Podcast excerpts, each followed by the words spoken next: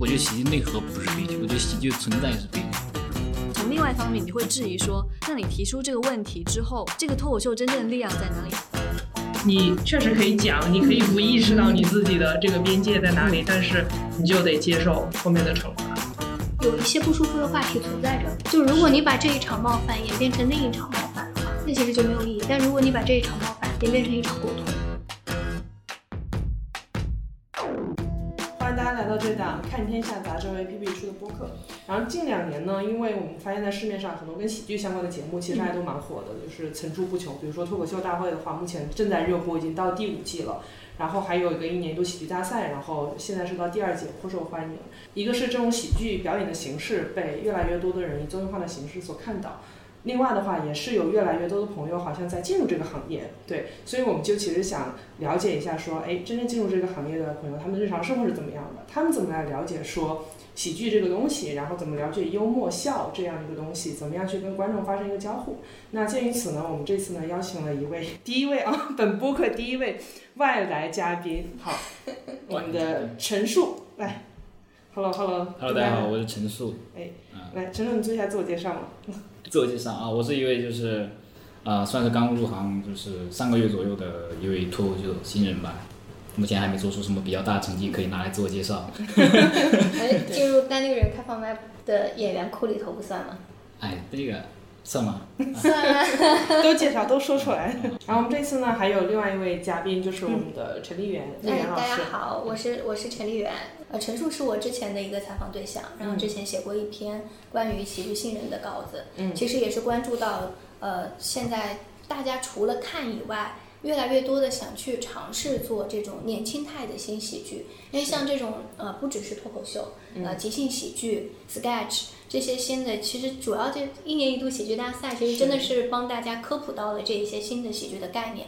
它相比于这种传统的喜剧来说，会更加的就是呃体量会更加轻，点会更加专注，然后会更加贴近年轻人。是。所以就是上手好像呃没有那么难，但是我不知道陈述怎么理解啊，就是上手难不难？就到时候陈述可以作为一个创作者来跟我们讲一讲，你是怎么上手讲这个脱口秀这个事情的。上手讲脱口秀，上嘴讲，上手拿麦克。陈述，你可以讲一下，就是你大概是什么时候就是喜欢上脱口秀这样的一种形式吗？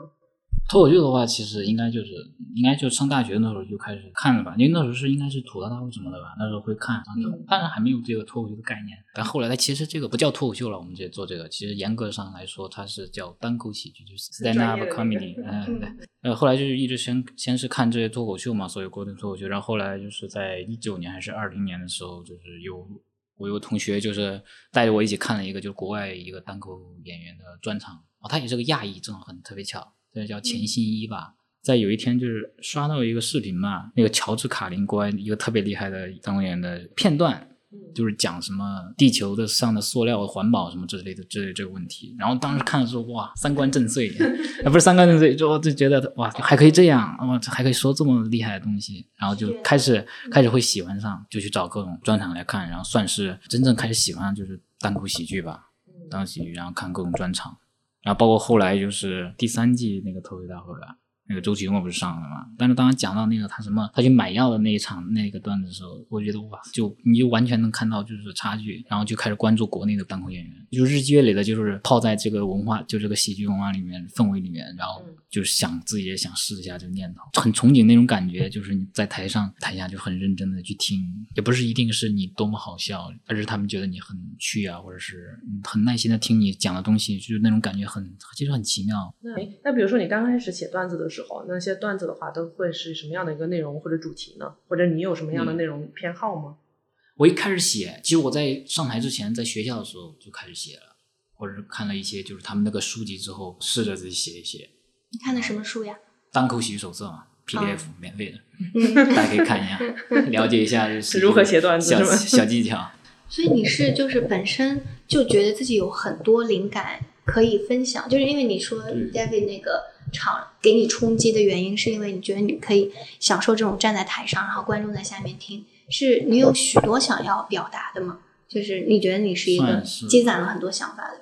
对，想法很多，因为毕竟平时也是个社恐，也很难，对啊。那脱口秀舞台就是一个为什么？就是你觉得可以一个完全表达自己的一个舞台，是因为下面都是陌生人毕竟这是一个喜剧的场合，对吧？嗯我不用担心，就是我说什么会啊，冒犯到他们。对，包括就是做这个之后跟人相处很容易，就是包括我跟观众就是结束的时候一起走，我也就会就是很自然的就跟他们说话，因为我对他其实已经算是有一个了解，对吧？嗯他是会来看戏那个开完麦的观众，对吧？他应该对戏，他对这个单单口有了解，然后嗯，可能经得起玩笑，所以就是比如说做了这个之后，你会觉得你跟人交流是相比于以前更顺畅了。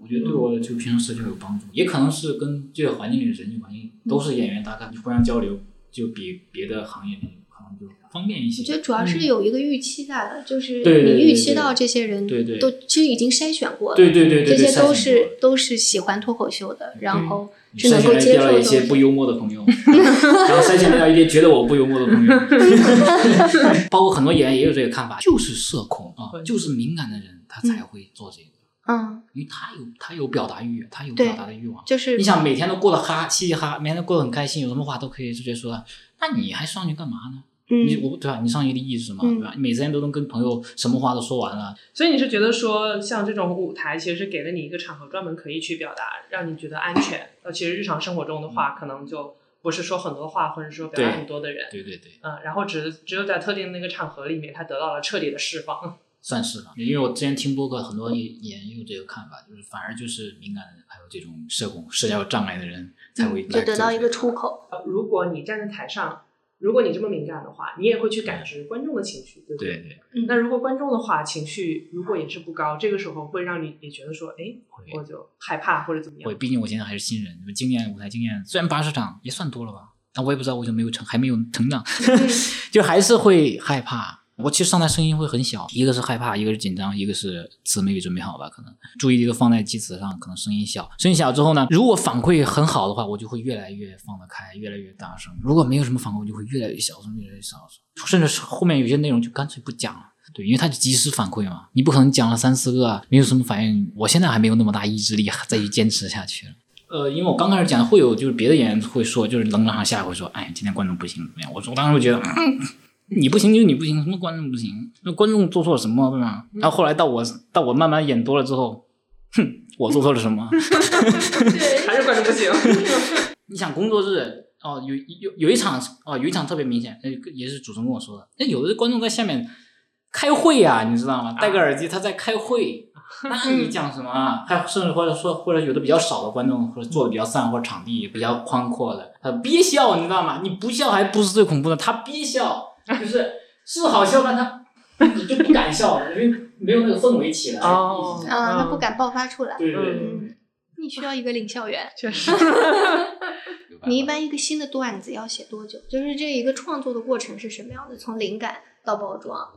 它其实是一个不是一个固定的市场。对，因为可能你你可能你这个写出来，其实是你在前几天可能都有这个酝酿了，对吧？嗯，哎，我有一个理论，嗯，哎，不知道算不算理，论就是我觉得大脑有一个后台，像电脑一样，是。可能先诞生一个想法或者灵感嗯或者情绪，然后你过两天又碰到别的什么事情，就可以放到一起去，你再用一个时间把它写出来。化学元素里面不是有个那个苯吗？苯环。据说发明这个就是去研究这个形状的化学家是有次在做梦的时候，然后梦到好像是一一条蛇首尾相连，然后想起来这个。哦对，因为一开始他其实做过好多好多的实验，然后去怎么样就都没有办法去解析它那个结构，然后后面的话可能是因为想太多，可能在睡觉的时候他的脑后台也还是在运作，然后再通过梦的形式把这个东西对对就是解析出来了。嗯，哎，但我不觉得哎，但我不觉得是单纯就那一刻它才出来的，我觉得是很多，对对，我也觉得是个积累。进入这一行的话，三个月，然后是演了八十多场开放麦了，对不对？对。然后几乎感觉好像你每天都会在有一场表演，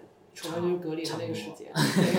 对对。那其实重复的是说站在台上表演，然后让观众去发笑，然后让自己讲的段子让他们觉得有趣。那这个过程的话，如此这么高频率、高密度的在执行，这个过程会让你迅速的对笑这件事情产生疲惫吗？自己笑，自己笑怎么肯定肯定不疲惫？毕竟是个生理反应，还是该笑还是笑。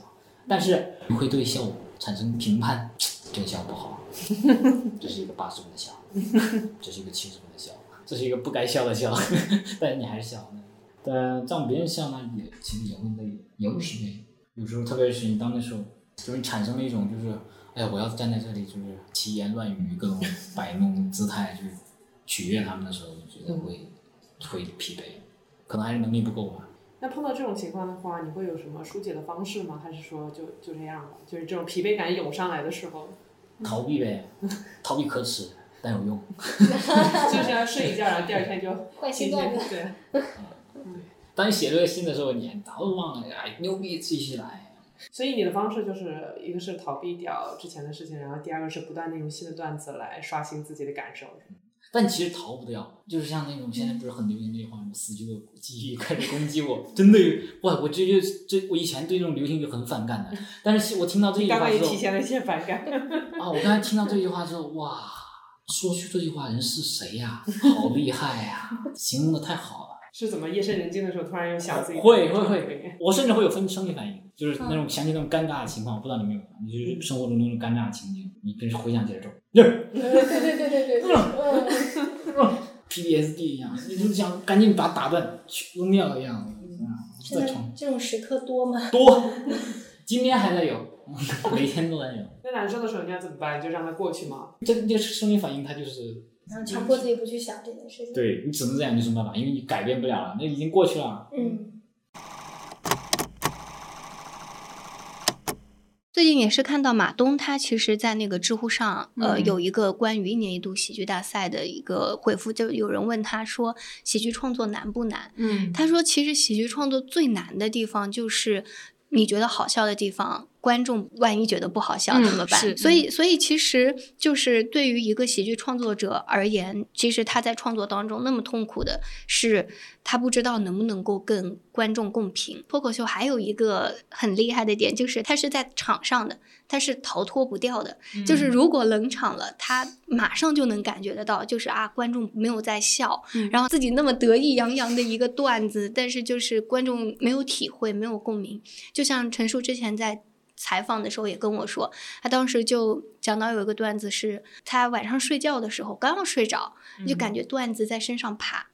啊，对他当时那个感觉就是，他说这个的时候，脱口秀演员都会有感觉，但是观众不一定有感觉。就我会有感觉，因为因为我会写文章嘛，我是记者，然后我晚上睡觉的时候，可能一闭上眼睛，哎呀，第一段出来了，就你这个时候你就会想，创作者的共鸣，对，要 要不要起来写呀？就是你要是不写的话，这一段你明天就想不起来了。是是，对，而且特别是到晚上的时候，你会创作欲很旺盛，然后你还会自我很膨胀，就是。你自我是大到可以塞满整个房间的，然后你就觉得这句就是金句，就马上要起床把它写下来。这个时候真的是很想脑子接一根外接线，然后直接连到电脑上去。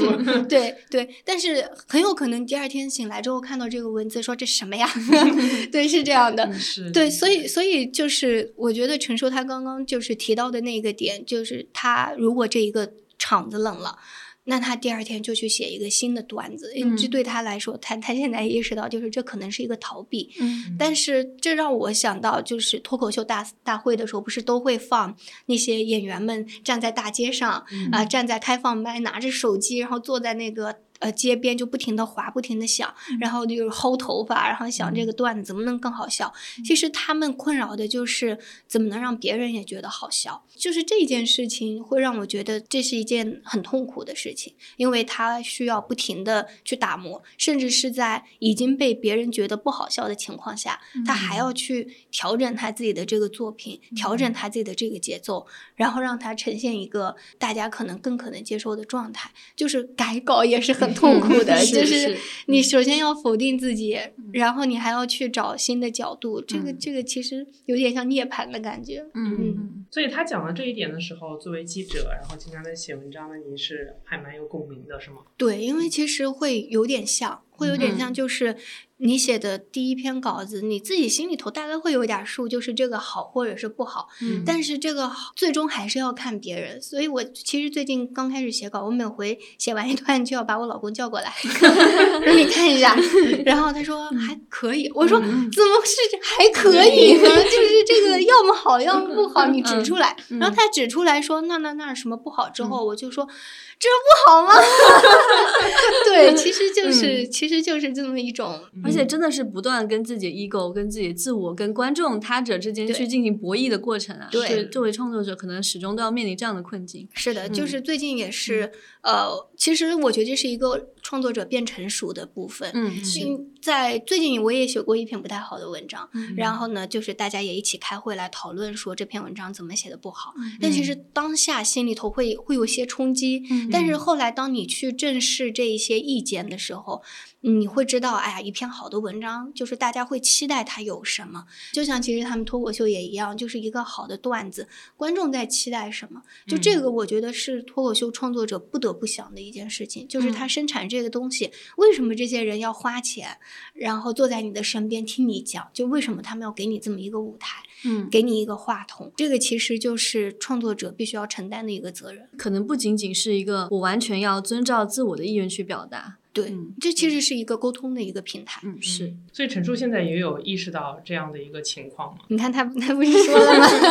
他现在可能还可以逃避，因为他其实他现在灵感还很多嘛，他可以不停的去想新的东西出来。嗯嗯，但是有一天他可能觉得这个给他带来的快感没有那么强的时候，他或许我觉得他需要去正视这一个问题。嗯是就感觉进入了下一个阶段。对，要不？要和观众对话？要不要妥协？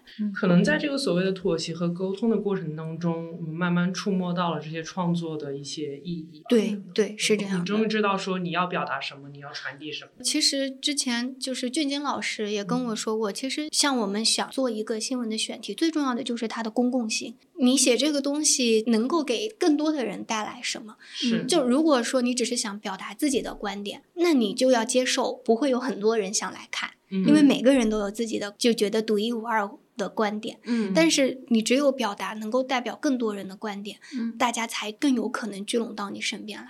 所以就是一个脱口秀演员身边才会围了这么一群，不管他说什么都会觉得不错的人，因为其实他不管说什么都不是只是在说自己。作为创作者的陈述，在面对观众的时候，有时也会感到害怕和紧张，但更多时候是与观众共享一种默契后的放松。我觉得笑算是一个噱头吧，就是嗯你来听我说话，你可以很开心，然后你听我说点东西，大概就这样，我觉得意思，嗯算是一个功能吧。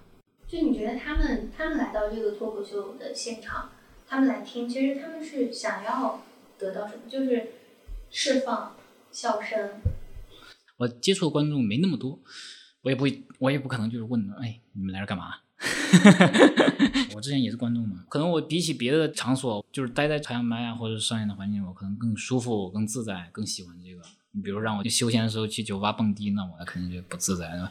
这个地方你能听到的东西更真实吧？他就是在说他生活里更真实，对他说的东西都是跟观众相关的。我也观众有时候可能也会遇到，甚至有时候我靠就是这样，那其实是寻找一种共鸣。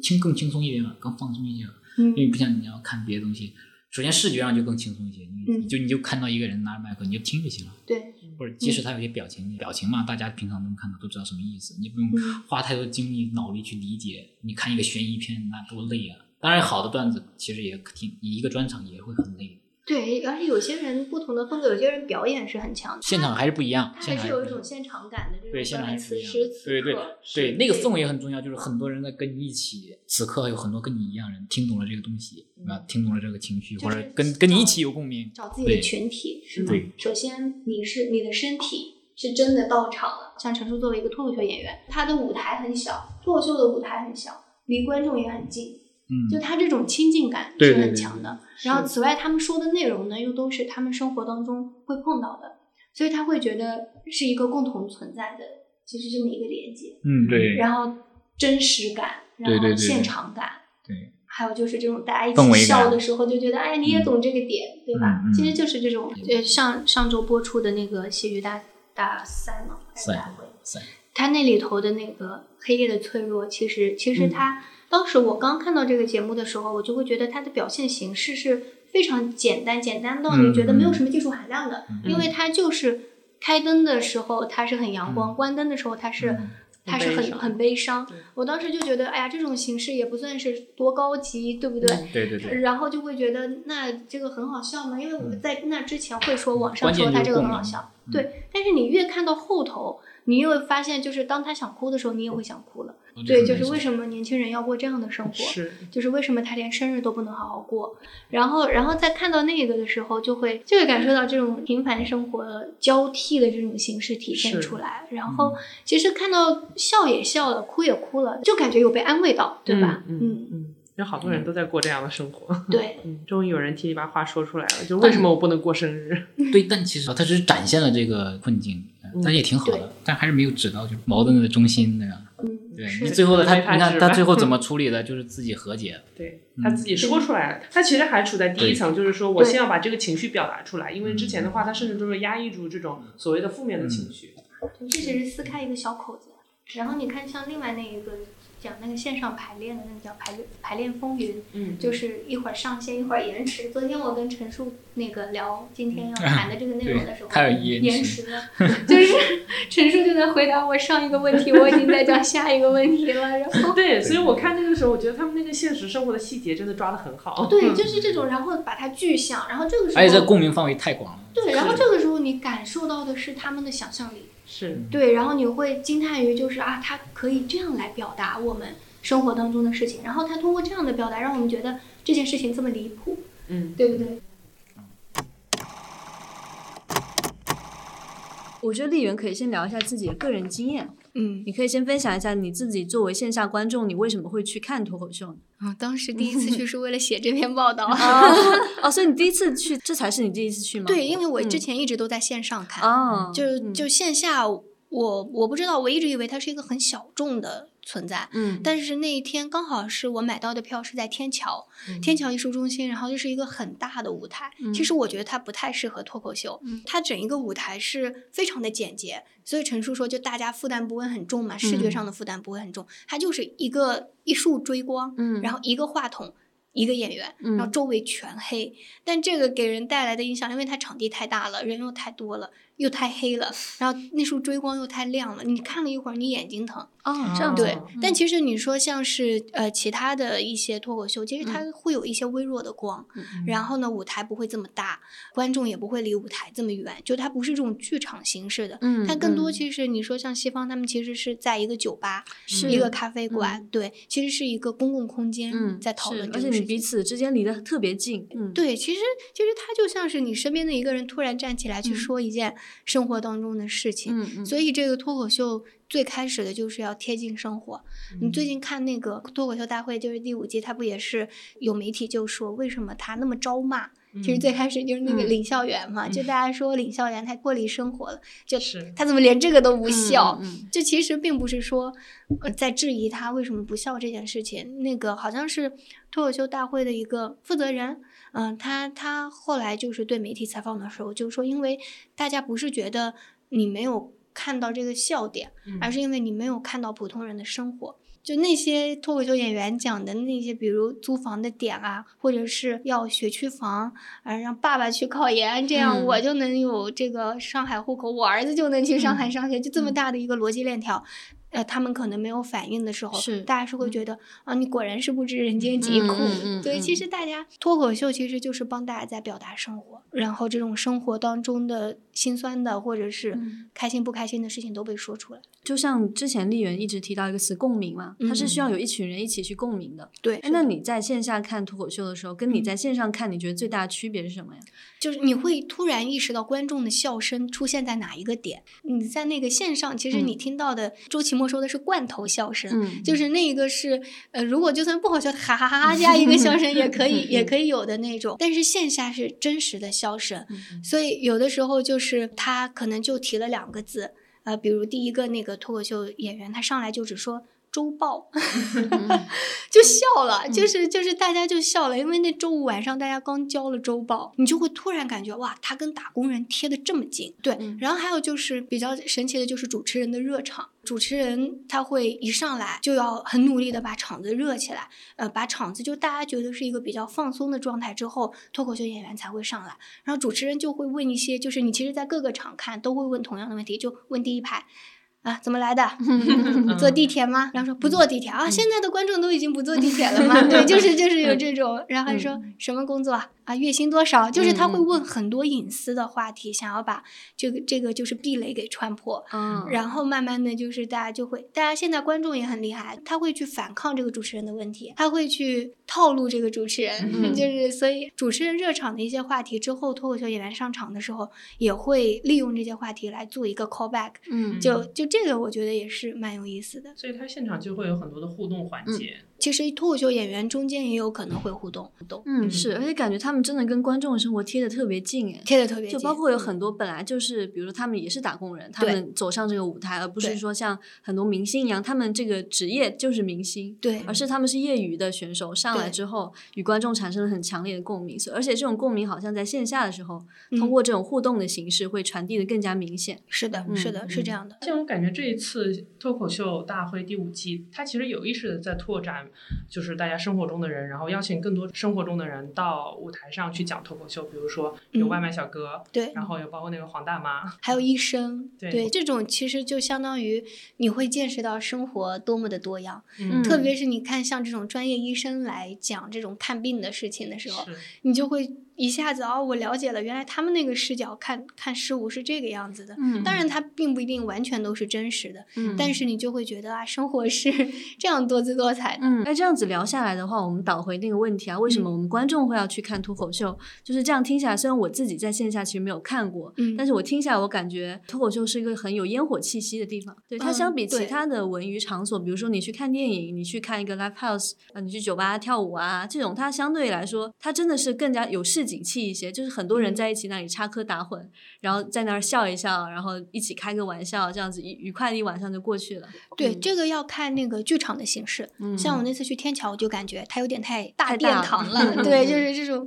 有点太殿堂了，就你会觉得殿堂跟脱口秀是不搭的。是，它需要的是一个小空间。嗯，呃，高低不要这么的差别那么大，就舞台不要比观众高太多。嗯，呃，观众其实坐的椅子啊或者什么的也不一定很舒服，但你进去他。可能会提供饮料，就是他会一种就是放松的状态去，呃，而且就是你随时可以笑，就不像是呃在一些就你觉得是更殿堂的这种场合，对，你不能哈哈哈这么笑起 来。就就像陈述讲的，有些人在比较大的空间里面他会憋笑，他不敢笑。嗯，你你的话就是在这个脱口秀的这种场合里头会更放松。嗯，就是我觉得它就像是一种按摩。就是你下了班之后的一种心灵按摩，嗯，就是你会觉得，哎呀，这个疲惫的一周又结束了，就是就是这种感觉。而且你在这个期间。这个按摩还体现在说，你们确实可以在一起吐槽一些你生活中不愉快的事情，对，然后把它转化为一种笑声，这样子你好像确实确实有点 relief 那种感觉。对，我觉得我我就在设想，就像我们上次说的那个吐槽领导的，是你下回领导如果再说一些莫名其妙的话，你其实第一反应是笑，嗯，你不会生气了，对不对？就是看又来了，就是那种。会有这么一种消解的作用在，是是。是，而且我觉得它的这个按摩作用的话，其实。不仅仅是当下的那一瞬间，或者是说在那个场子里面。比如说，当我知道我这周要去看脱口秀的时候，其实我的生活已经有了一些盼头了。对，过程当中，对我已经想，哎，比如说今天啊，工作累的要死，想，哎，明天就能去看脱口秀了，可以笑一笑，就像我们明天要放假了一样。对，对，而且一些好玩的段子，你会回去之后不停自己也在念。嗯，对，就特别是如果你的朋友跟你一起去听，然后你们就会拥有彼此之间的一些暗号。就比如其中一个段子，我说上半句，然后他说下半句，然后这个时候就哈哈哈，你 懂我，就是那种感觉。那就确实挺快乐，可以可以去听听看，而且它不贵，嗯，它相对来说真的很蛮蛮便宜。它现在如果你去听单立人的，那就一百五十块钱，嗯差不多还是一个比较好的位置，你可以买更便宜的。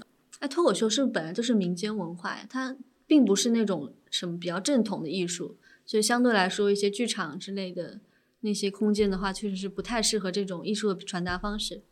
它其实是一个舶来品嘛，嗯嗯，所以因为是舶来品，所以更多的是肯定是年轻人先接触，呃，就比如像脱口秀、sketch，嗯，还有还有一些别的，你会发现其实是一些很潮的年轻人在做这些事情。我我其实有一个受访者，我觉得他的学历很好，嗯，但是他就是醉心在做这个事情上，而且你想，他们语言上其实也需要，你可能会长期的听一些英文的一些内容，嗯，是，嗯，对他们其实是一个更加拥抱国际化，然后拥抱这种新鲜事物的一个群体，嗯嗯嗯。我们在与陈述的对谈中聊到脱口秀的意义这个话题的时候，他认为喜剧的存在呢，其实本身就意味着这个社会存在着许多的问题。对，就很多人认为说脱口秀是被生活猛烈撞击之后发出的笑声。然后刚刚我们也提到说，用喜剧的一个形式表达一个悲剧的内核。关于这些话的话，就会赞同这样的一种说法吗？先不说这个说法问题，我先对这个形式的问题有一些看法。嗯。就是这种，就是乍一听很有道理的话，仔细一想，嗯，好像什说了点什么，又好像什么 没说那种话，我觉得我现在很排斥，对 我现在很排斥这种话。之前看网上各种说喜剧内核是悲剧，嗯，那那悲剧是什么？你问那悲剧的内核是什么？然后他再然后他再跟你说，悲剧是被猛生活猛烈撞击之后的哭声，是吗？你完蛋了！你没发现吗？就即使我其实讲很多社会问题，解决问题吗？不解决问题啊，在笑呀，完事了。那你会觉得说你这种表达的意义在哪里？如果你觉得说，如果你的目标是说解决问题的话，但是你选择这种表达其实是没有办法解决任何问题，因为这是解决问题第一步，就提出问题嘛。嗯，因为脱口秀演员有话筒，嗯，他们说的话的声音让更多人听见。其实台下的那些观众没有话筒，嗯，其实他是作为一个代表来说出他们被生活的猛烈撞击，对对吧？他这个脱口秀他说出来这段话，下面的人笑了，其实这是。一点点小小的和解，嗯，对吧？嗯，其实其实是这种，也代表着也代表了你说这个问题存在，存在，它存在，就是它不是说你自己一个人的经历，它它有共鸣嘛？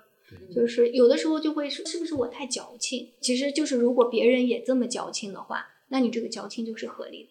我觉得喜剧内核不是不是悲剧，我觉得喜剧存在是悲剧，因为你只能只能喜剧了，对吧？你在公司被领导骂，你没有办法，你只能就是把它再加工一下，去给讲一个笑给别人听。那你如果真的你有办法解决加班的事情，你还会就是把它当一个喜剧吗？就不会了。所以其实我我的感觉就是，你这种生活当中可能是一个小小的负面，有的时候你自己都把它消化掉，或者说你把它遗忘掉。嗯。但是这么一个小小的这个点，在台上被麦克风说出来。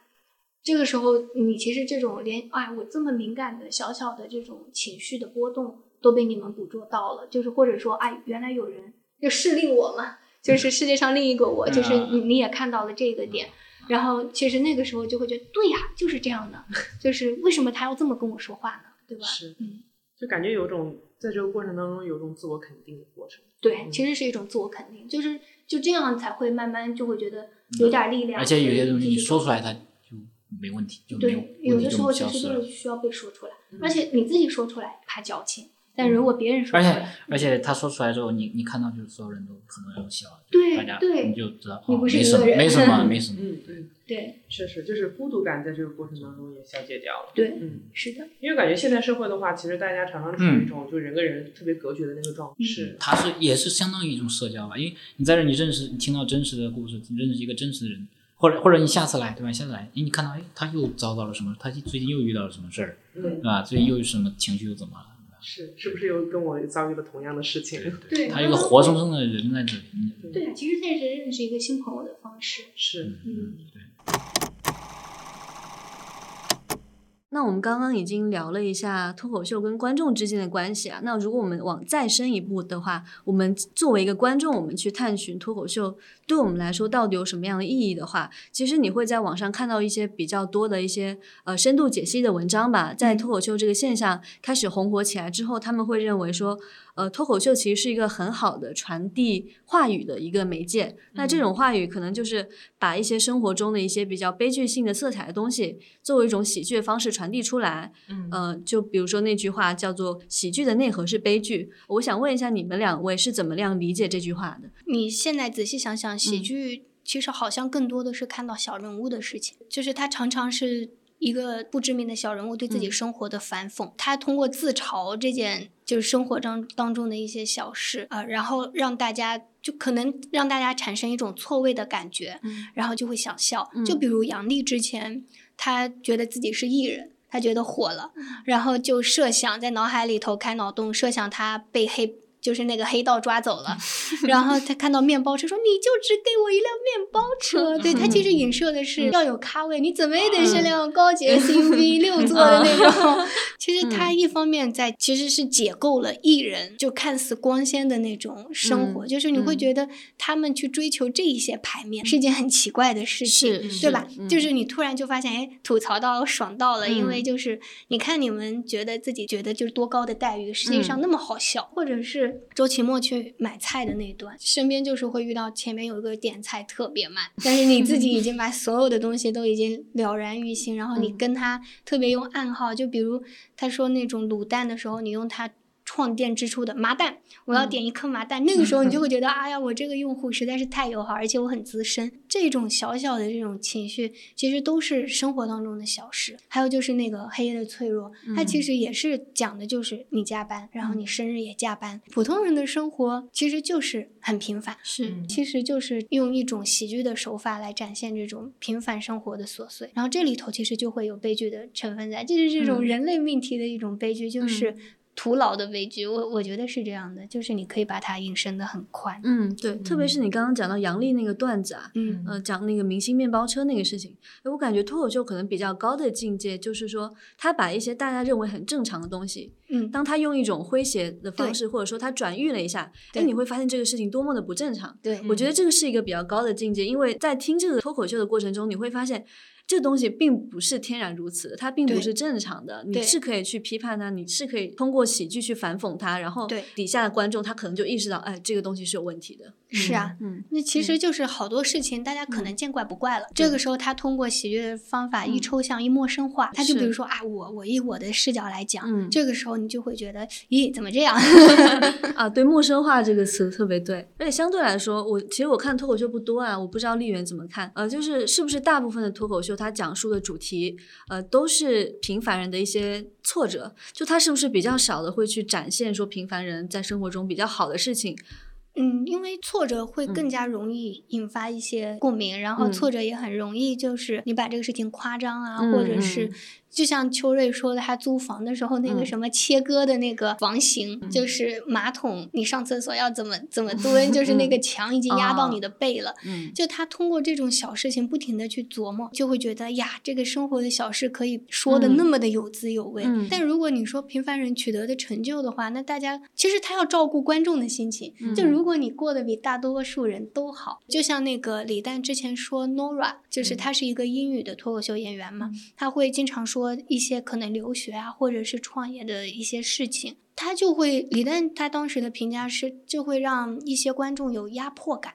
就是他本来是想要疏解人生当中一些苦闷的，但是这个时候发现一个更加成功的人站在他面前，然后再说自己一些成功的烦恼。但是这个也看有一些人，其实我觉得成功人是有烦恼的，是是，但是就是观众一样对观众能不能接受是另外一回事情。嗯，所以就是只能说存在这个现象。嗯，那如果你说自己的好事，可能大家未必会那么开心。我觉得这是人性的 人性的阴暗面。对。或者说挫折，它确实更能够激发笑点。一个比较悲惨的事情，过的一个过得比较惨的人，你看像那个憨豆，就是一个也不是很正常，然后一天到晚搞怪，然后做一些离奇的事情，然后大家就觉得很好笑。对，人性可能就是就知道有人过得比我更不好，然后这个时候我可我的那种不平衡可能才可能被疏解掉。不然对，如果有一个人我花钱我看别人炫耀他自己的生活比我过得好，那可能我那个时候然后他还在说他的生活过得不够好，对，然后我只觉得说那你是不是在凡尔赛？嗯，是是，对，而且确实挫折的，它另外一面也是荒诞嘛。对，荒诞这个词里面就是有幽默的一层在的。嗯，对，所以我觉得这个喜剧的内核是悲剧，或者就是说他把生活中的荒诞呈现了出来。对，然后这种荒诞你细究的话，这个荒诞的成因是什么呢？比如说为什么一个人他需要那个弯着腰去坐马桶？为什么呢？就是因为，比如说小对城市的生活压力啊，城市住房的压力啊，就你往往深了讲去看的话，其实是背后是有很多社会问题的。对，就我觉得这个可能就是这个悲剧的意思吧。对，嗯。而且只有这些挫折，我们需要通过喜剧的方式来呈现给大家，或者是说来自我安慰。嗯，不然高高兴兴的事情，我们为什么要要让它喜剧化呢？嗯嗯嗯，有的时候也是一种无能为力。就像陈述说的，就是你说了没有用，但是但是说出来本身就就已经有用了，就是一部分有用。哎，但我又会去想这样一个问题啊，就是确实说有一方面是自我安慰嘛，就是你把这个挫折幽默化之后，哎，大家笑一下。好像就没了，对你就会开始说，从另外一方面，你会质疑说，那你提出这个问题之后，这个脱口秀真正的力量在哪里？它有没有给人一些力量去，比如说我真正去解决这个社会的问题，而不是说脱口秀表演者他去解决啊，是说你传递给观众这样的勇气或者说力量，去面对你生活中的苦难，就不仅仅是把它就有点犬儒化的去一笑而过。而是真的去面对它。比如说，我昨天在看那个《黑夜的脆弱》嘛，我看到最后面那个结局，我就会想说，为什么要用这样一个结局？是真的是不够。嗯，那其实，但是你觉不觉得他把人刻画的很深？他即使到最后一直强调的都是。我好帅，而不是在说他不想上班，他不想，他其实他不想上班之后还有一系列更加深层的负面的情绪，他应该表达出来，但是他不敢了。就这件事情本身对我来说是很深刻的，就是他居然就一直止步于我好帅，我好帅，我会觉得，我会觉得他他是悲哀之后的又一层悲哀，很像那个弗洛伊德所说的基查作用，就大家好像有一层东西封在那里，再往下的话就都不敢讲。因为现在随着脱口秀在这几年越来越火，在国内，嗯，随之而来也会出现越来越多的那种商业化的感觉。这个这个丽媛作为那个媒体人，应该是最清楚这个感觉的。那你们会不会觉得这个脱口秀它随着它慢慢的越来越商业化之后，它会逐渐的去丧失更多的它去表达真正的呃社会问题也好，表达平凡人的生活的这种力量呢？我觉得这个看那个线上线下就会有区别。其实我们这个现代新闻确立的这种客观的这个原则，嗯，其实就是在它越来越商业化的过程当中确立的，因为它确保两边的话都说，我确保中立，确保平衡，嗯，确保客观，这样我的报纸就可以卖给更多的人。嗯，就他以前是党派的这种新闻嘛，嗯，他是哪一个支持哪一个党派的，那他就会说那些党派的好话，表达那个党派的观点。嗯，但他为了卖给更多的人。他就会收敛一些，就是或者是隐藏在其中，或者是做一个中立的样子，就不断的追求这种客观性。他慢慢的成为我们就是新闻行业的一个标准，就是他要更加追求公共性。那你说这个脱口秀如果线上，你明知道你可能会面对很多冲突。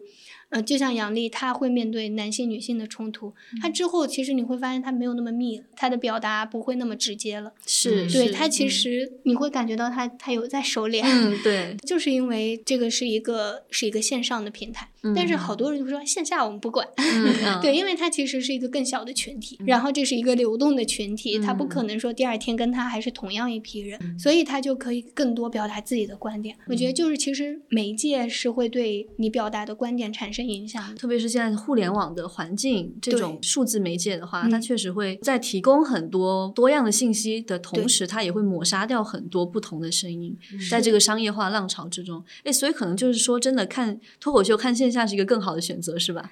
那也得看到对位的，就是对线上你就可以觉得嗯。应该能差不多，就中度，就是可以，就是像中辣一样，对吧？或中辣或者微辣，就是你，但是你知道这肯定是有点辣的。嗯嗯。但是如果你去线下，你就它可能超辣、变态辣，你就就可能受不了。但是就是嗯，看运气了。对，在那里慢慢关注一些演员，熟悉他们的风格之后，你就可以去看他们的线下演出嘛。嗯，是是，嗯。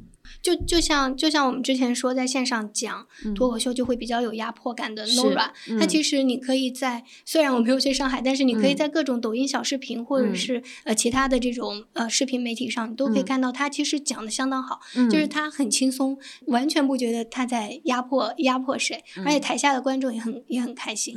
我觉得可能线上跟线下其实就是一个完全不同的不同的场域嘛，所以。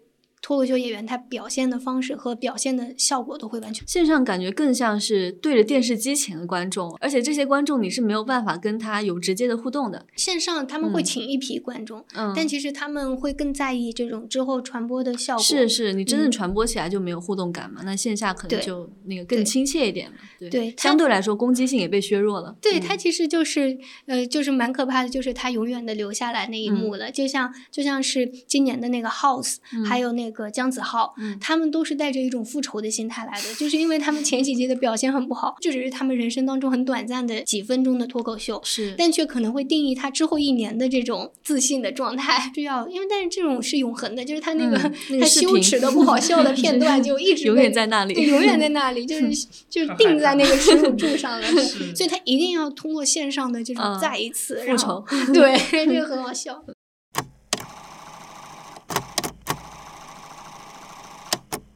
但其实现在你在那个脱口秀的过程当中，其实讲的这些更多是自己这段生活的体悟。我我觉得你好像很少会冒犯观众，哦，是吧？对你发现了？对，哦，确实很少，因为我不太喜欢用冒犯的方式来营造笑料的。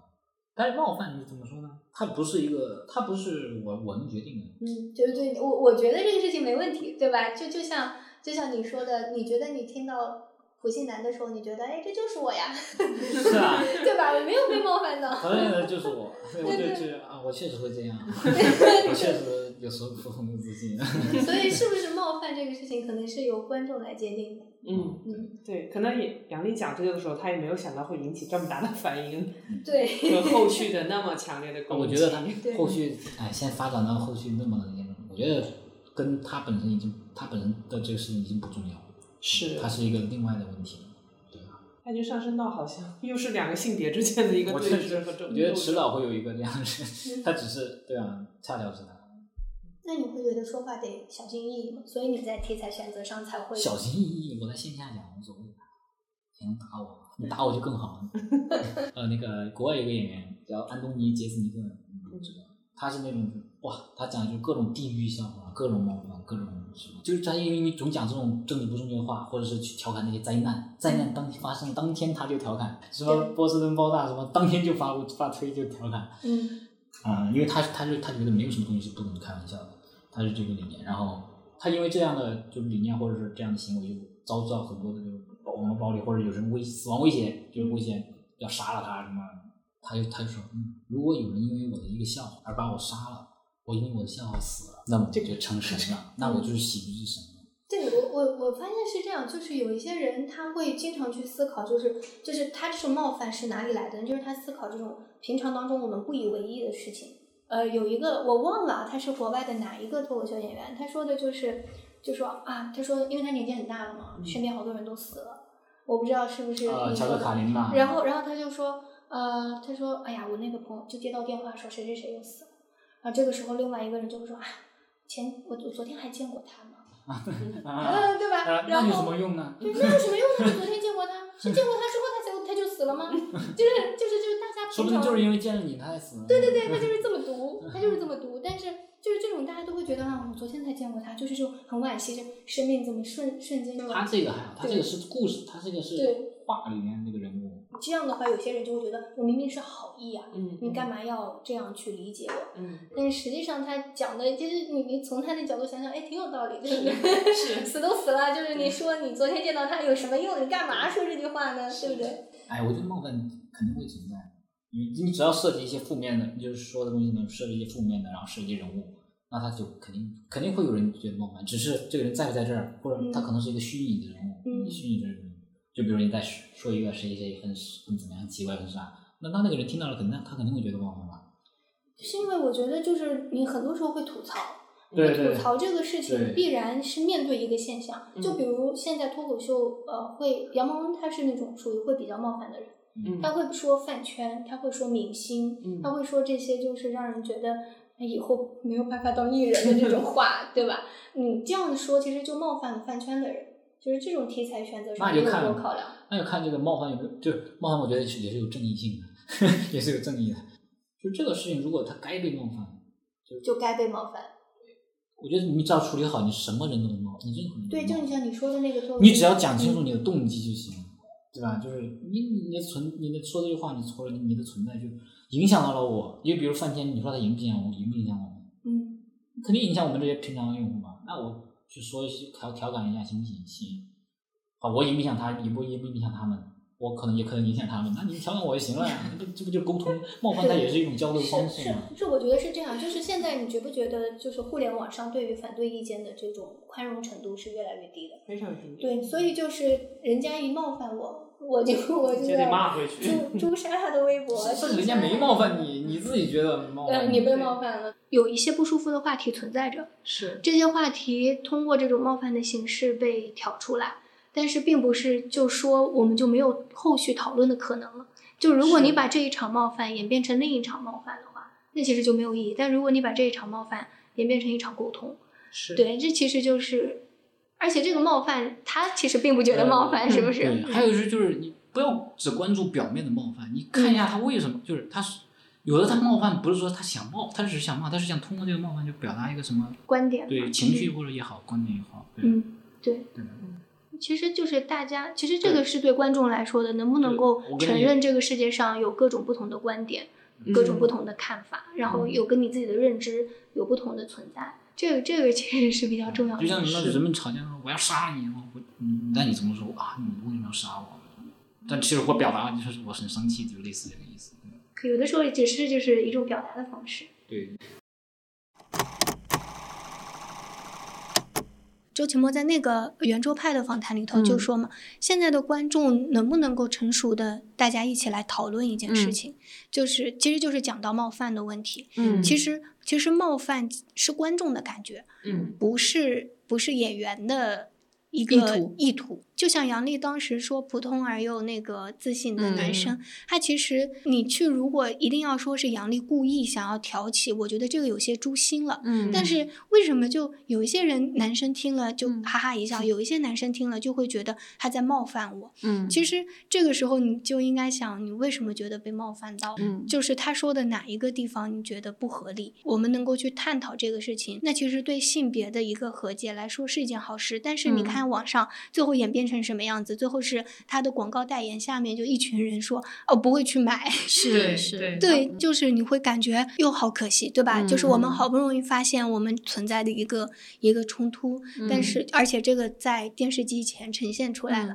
但是最后大家就是一场战争，然后带着另一场战争，对吧？是 是，最后杨笠作为一个演员说出这句话的人会被指责为说挑起这场战争的人。对 对，其实有的时候你看，其实我们媒体也常常会这么说。我们可能会观察到，呃，社会上面一些呃，就是觉得不太合理的现象。嗯，如果我们说了之后，会被他们理解成你为什么要挑起这个冲突？是，但其实我们只是说出来了，它存在着，不是说我们说了它就不存在着。嗯，我觉得这个问题应该是现在所有的在舆论场上会发生的创作者会一直苦恼的一个问题。那之前陈述在说的时候也会说嘛，就冒犯这个，你不能只看说被冒犯当下的那个情绪，而是要去思考说冒犯背后它到底是什么意义嘛？那还有另外一个层面就是，呃，我们到底要怎样界定冒犯？就是脱口秀它冒犯有没有边界呢？其实相对来说，为什么陈述呃一个社恐会愿意去脱口秀舞台说？其实就像他说的，是因为在这个舞台上，它的边界是更宽阔的。就是好多事情，你用喜剧的方式一包装，这些话就能说了。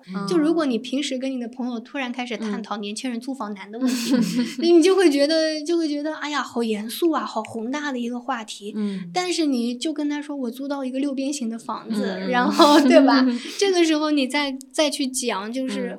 各种事情就会觉得这个事情可以讨论，对吧？是。但是就是说，这个其实它就是不断的去探索。嗯。就你说这个，他们什么反应？他们这个是微微的生气呢，还是说没有生气？下次能不能加强一下力度？我觉得这个是一个他们到现在可能都还在探索的。但这个边界由谁来界定呢？就由下面的一些公众来界定。但这个公众的接受程度，其实其实是代表社会的开放程度。不过我觉得这个也会涉及到一些基本的伦理判断吧，对，这确实是有一些玩笑你是不能开的，对，政治正确。但是现在其实有一些，其实脱口秀，你看，呃，就像陈述引用的一些例子，好多呃西方的这些脱口秀演员，他都不管政治正确，是，他什么都说，他就觉得笑话嘛，我就是说个笑话而已。嗯，但这个我觉得不一定哈，你要看这种公众的反应，因为之前他他的偶像那个 David 最近就因为好像他说的这种。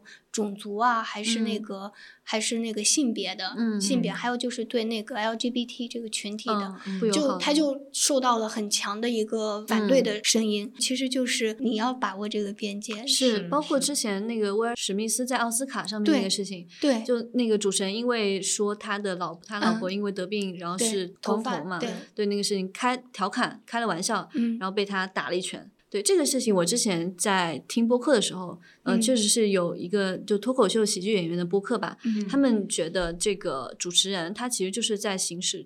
呃，你在奥斯卡上主持，它是一个比较娱乐化的事情，它行使了它的一个冒犯的这样一个功能，所以他觉得史密斯其实是不应该上去打那一拳的。不过我其实对这个事情我也挺疑惑，我也不不太想明白，因为这个冒犯边界，因为你乍一听你确实会觉得这个人说的很过分，真的就是说他进入喜剧的、进入脱口秀的视野里面，你就应该去原谅他吗？他可以不原谅，但他也不能打人。对，那确实 打打打人这个问题，对暴力是另外一个问题。对对，其实就是你可以被冒犯到，嗯，但你之后要怎么做？对吧？这个其实是之后的一个问题，就有一些话题就是会被冒，就是会觉得它违背了我们认知的一些公理或者一些正确的事情。那这个时候你要怎么做？就被冒犯到的人要……那除了打人之外，就还有一个是，比如说西方的 cancel culture。嗯，我被冒犯，我我可不可以 cancel 你？比如说有一个谁谁谁在脱口秀上说了一句冒犯到大部分人的话，这个节目组可不可以行使一个权利，或者说观众可不可以行使这样一个权利，把他这一段全都删掉？可不可以让他晋升呢？这也是一个，你们觉得行不行？